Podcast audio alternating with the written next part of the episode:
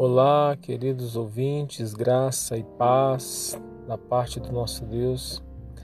Iniciaremos mais uma ministração e os Salmos de número 1 nos diz assim: Bem-aventurado o homem que não anda segundo os conselhos dos ímpios, nem se detém nos caminhos dos pecadores, e nem se assenta a roda dos escarnecedores, mas antes tem o seu prazer na lei de Deus e nela medita de dia e de noite.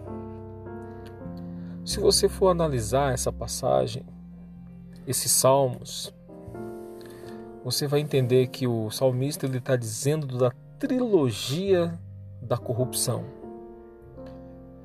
A trilogia da corrupção ela tem o seu fundamento porque nós não caímos, nós não nos entregamos de mão beijada na mão do inimigo, como muitos pensam.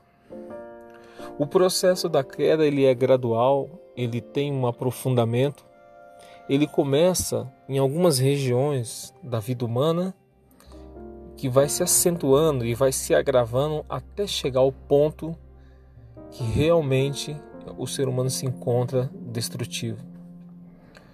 Essa trilogia do medo dos Salmos, que aqui é descrita, fala sobre o conselho dos ímpios, o caminho dos pecadores e a roda de escarnecedores. Essa trilogia, elas são graduais na vida humana. E o ser humano ele se corrompe de tal forma nessa trilogia que não percebe o seu aprofundamento. Mas tudo começa no primeiro ponto que eu quero destacar hoje. Os Salmos de número 1 ele vai trazer o conselho relevante acerca dessa trilogia da corrupção. O conselho que Deus diz que Bem-aventurado ou feliz é aquele que toma a iniciativa de abster-se do conselho dos ímpios. Esse é o conselho relevante que Deus tem para cada um de nós.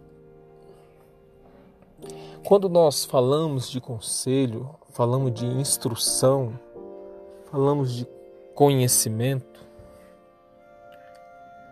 Aqui o salmista está dizendo que esses conselhos são a influência que o mundo exerce sobre a vida do cristão. Que o cristão ele está sendo influenciado por tão grande nuvem de testemunhas que a sua vida ela precisa de diretrizes para poder se guiar. E quando o salmista ele fala de conselhos, ele está falando que na mente humana reside a capacidade de condução, a capacidade de gerar o comportamento subsequente àquilo que ele aprendeu. O salmista vai dizer que a mente humana é o lugar onde permeia tudo aquilo que norteia o seu corpo e seu comportamento e as suas atitudes mediante a vida. Esse comportamento ele é direcionado pelos seus conselhos, pelos seus pensamentos, por aquilo que ele é influenciado. Hoje nós temos o nós vemos que existe uma busca incessante pela aprovação social, por aquilo que as pessoas dizem de nós, por aquilo que as pessoas veem por causa de nós, por aquilo que as pessoas postam no Face ou no Instagram, no Facebook. Então você vê que as pessoas procuram a aprovação social. E essa aprovação social gera comportamentos de se destacar, de se aprender. Então você percebe que o inimigo ele age na mente, ele age na consciência de cada um. Ele age na mente, no conselho, naquilo que ele acha que e dá as diretrizes para a corrupção. O salmista ele vai falar que essa corrupção ele é tão grande que a humanidade ela foi regida por esse tipo de conselho. Então você percebe que o homem, ele é ordenado, ele é levado pelo conselho. E quando você tem um conselho, você tem um comportamento gerado, você tem atitudes geradas. E essa, essa é o momento em que o homem procura uma razão, uma explicação e a busca é incessante não encontra.